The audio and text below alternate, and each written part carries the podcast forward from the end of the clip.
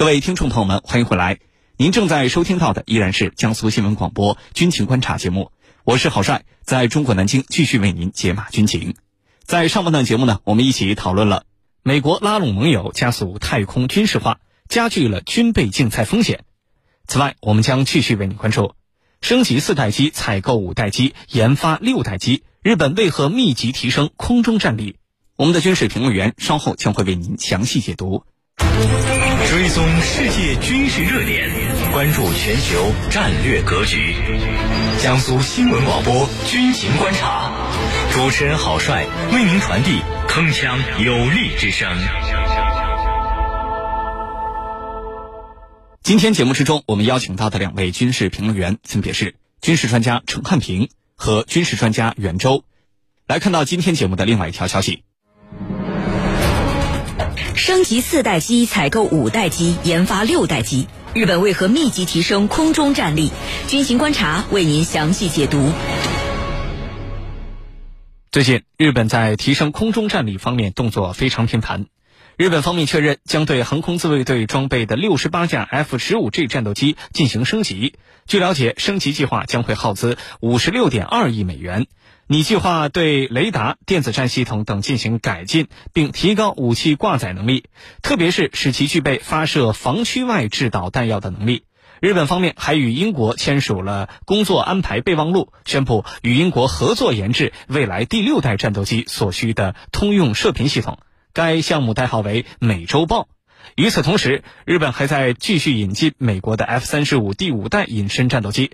日本计划最终装备一百五十七架 F 三十五，其中包括一百零五架常规起降的 F 三十五 A 和四十二架短距起飞、垂直降落的 F 三十五 B。那么，日本为什么把目光聚焦在空中战力呢？接下来，郝帅邀请军事评论员和您一起关注。姚老师，我们首先来说一下日本对于 F 十五 G 战斗机的升级。根据最新的消息，这个升级计划将会耗资五十六点二亿美元。那么，我们想知道，升级一个旧款的战斗机，怎么需要花这么一大笔钱呢？另外，我注意到这次升级的目标之一是要使 F 十五 G 具备防区外制导弹药。那么，这个细节我们应该如何解读呢？好的，日本的 F 十五 G 战斗机，它的新升级计划呢，将耗资五十六点二亿美元。之所以会有这么多钱，最主要啊有以下几个方面的原因，一呢是日本的 F 三十五 J 升级的项目多，日本是准备对 F 三十五 J 的雷达、电子战系统等都要进行升级改造，并且啊还要提高武器挂载能力。具体而言呢，接受升级的 F 十五 J 战斗机将换装美国雷神公司研制生产的 AN/APG 八二 V 一有源相控阵雷达，英国。BAE 系统公司研制生产的 ALQ 二三九数字电子战系统，以及新的任务计算机和通信系统。此外呢，新升级计划还将使 F 十五 J 战斗机能够发射 AGM 幺五八联合防区外空地导弹。那么这些项目加起来啊，可真不便宜，可以说都是关系到战机核心的部件。那么这些部件都要升级，那么这样的话，项目一多，升级的费用自然就水涨船高。第二呢是升级的材料进口的多。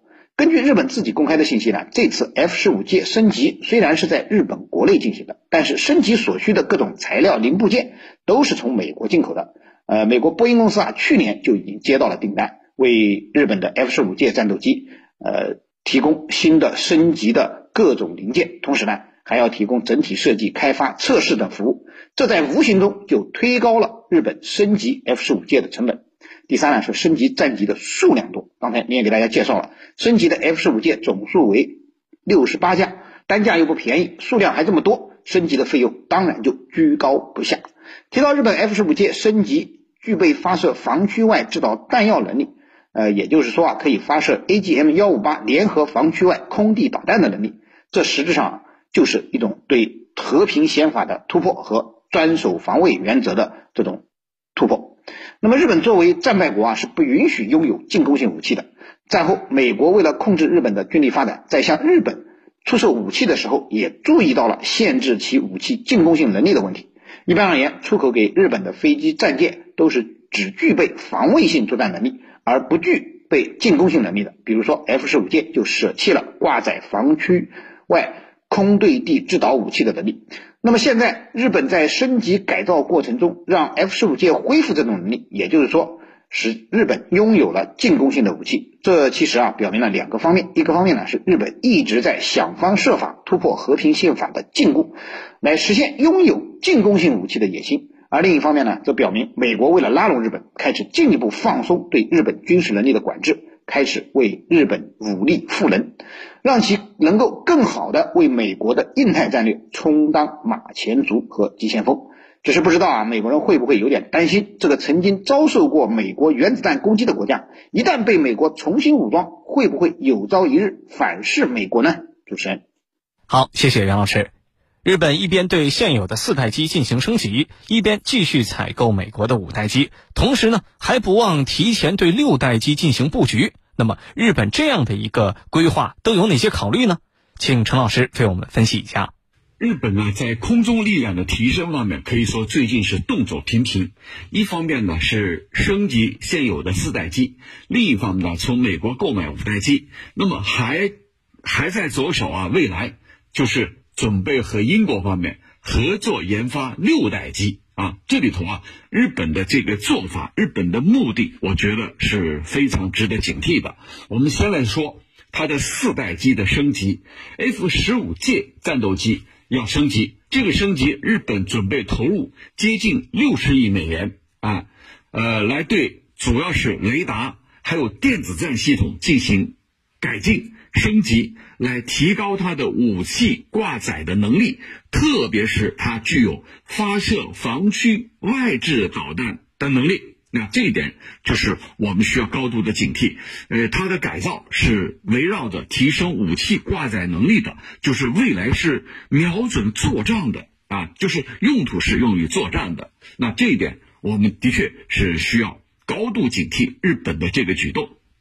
那么，呃，按照这个日本的规划呀，为 F 十五 J 战斗机呃开始升级，它主要是在日本国内来进行，但是所有的材料啊还是从这个美国方面来购买。在升级这个第四代战斗机 F 十五 J 的同时，美国呢呃购买了第五代战斗机 F 三五，这个我们都知道了。那现在呢还在为第六代战机。的研发做准备，那目前六代机出来没有？还没有，但是都在进行，呃，争分夺秒的研发呀。各国都在六代机方面发力，都在争取最先拿出六代机。现在呢，日本呢是和英国在联合研发六代机，它主要日本负责呢是通用射频系统，它的这个代号叫美洲美洲豹。这种多功能、多功能的这个射频系统啊，呃，是将用于这个英国所开发的这个六代机的未来空战系统当中啊。未来空战系统当中啊，呃，六代机，英国的六代机叫暴风雨啊，它的称号，它的外号叫暴风雨战斗机。还有呢，日本自己的还有叫 F 杠 X。战斗机的项目，他们能够在雷达、通信、电子战方面进行共享啊，这就是日本正在呃六代机方面所采取的一些举动。那么这样几个方面的举动结合到一起，日本到底是一个什么样的意图？其实你看，日本和呃英国共同来研发，加上自己呃进行升级。我们可以看出来，他已经不满足于受制于人的这个外购的道路。那过去呢，由于受和平宪法的限制，日本啊只能通过外购，通过从国外购买来解决自身的这个防卫需求。但现在呢，是一个是联合研制，还有一个呢就是自行研制，这两个方向在转变。那这两个方向的转变，我认为也是一个质的变化啊，就是过去。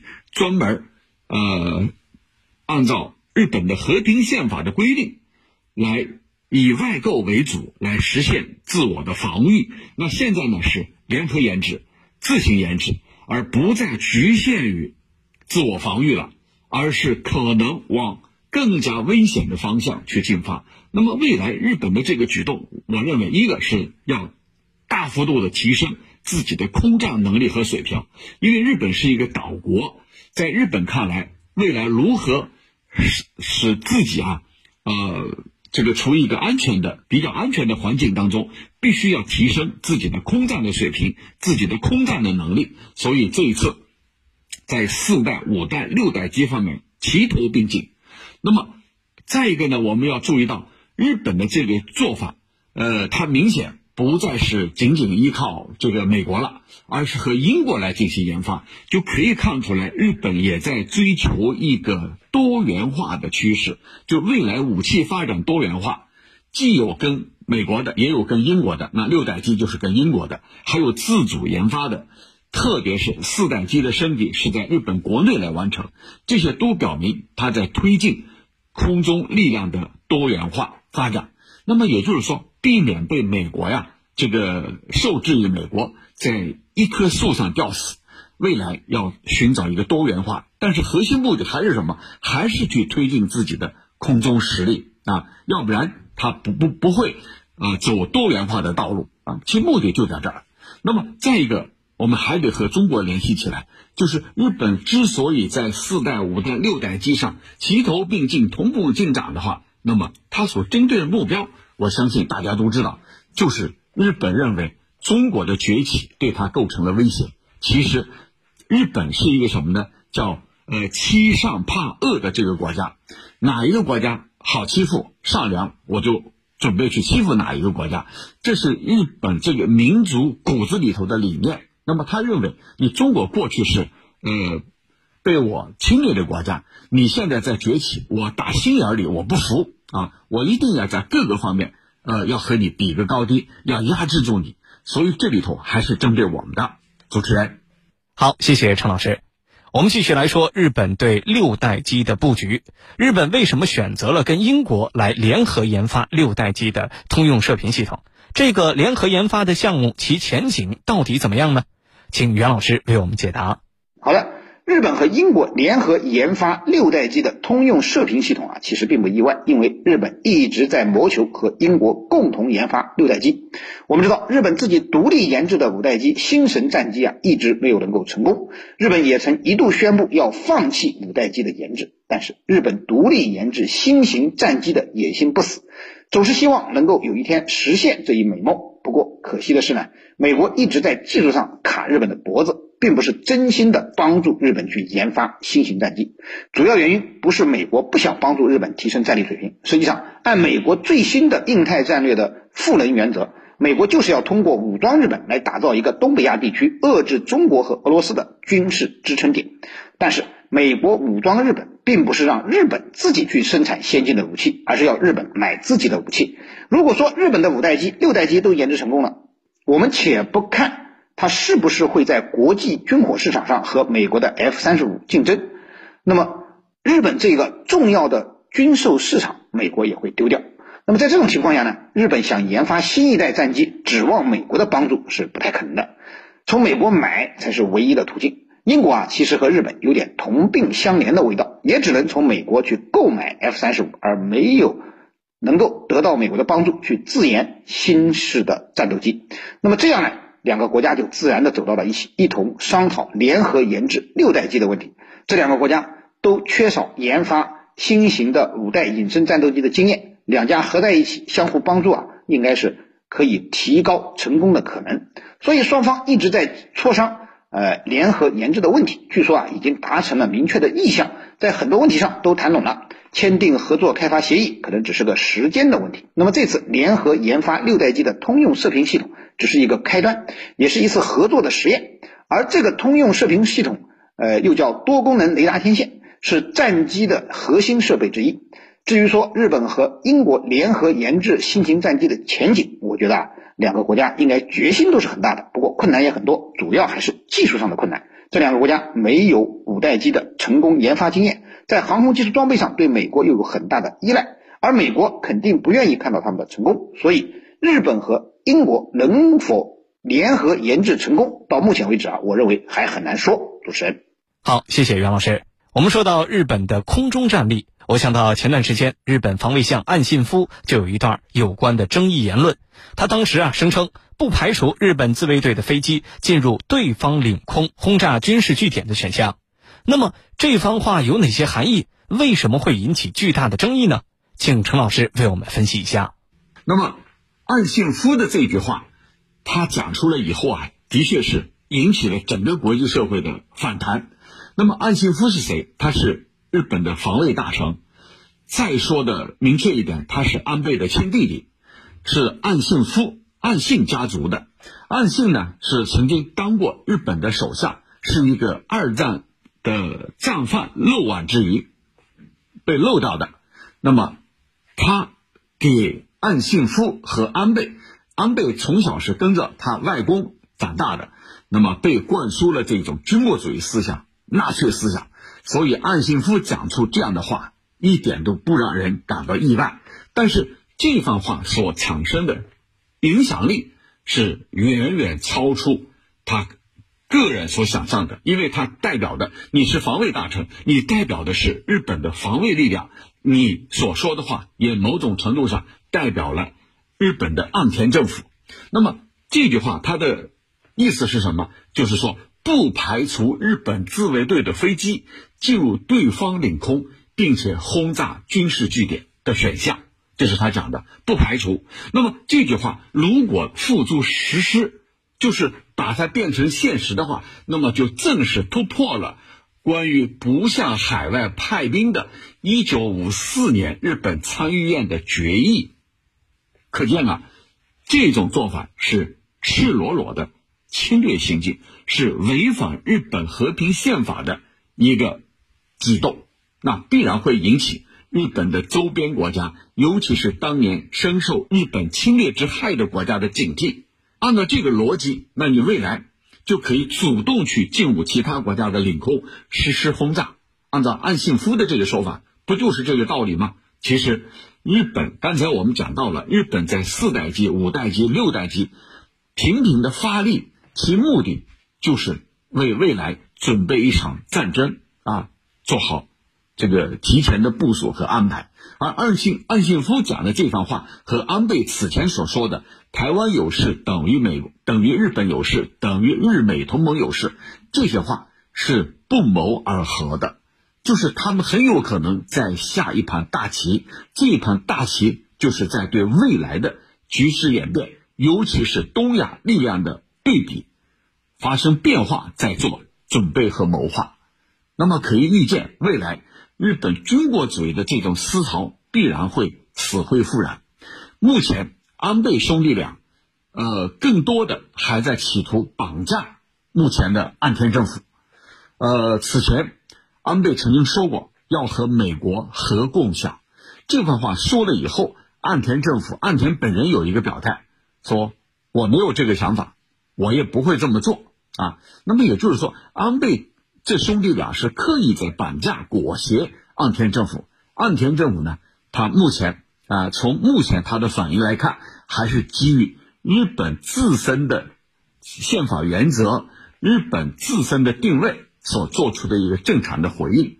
那么，从某种意义上来说，岸信夫所说的这番话，我个人认为，他们兄弟俩是这个一脉相承，但是还不能完全等同于岸田政府。那么，这就使得各国对日这种。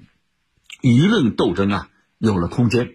我们在警惕的同时，还要采取一定的主动的行动、主动的作为，来迫使。因为，呃，安信夫也好，安倍也好，他们讲的这番话也有试探舆论的这个意思。那既如此，我们就从舆论方面、从外交方面进行这个斗争。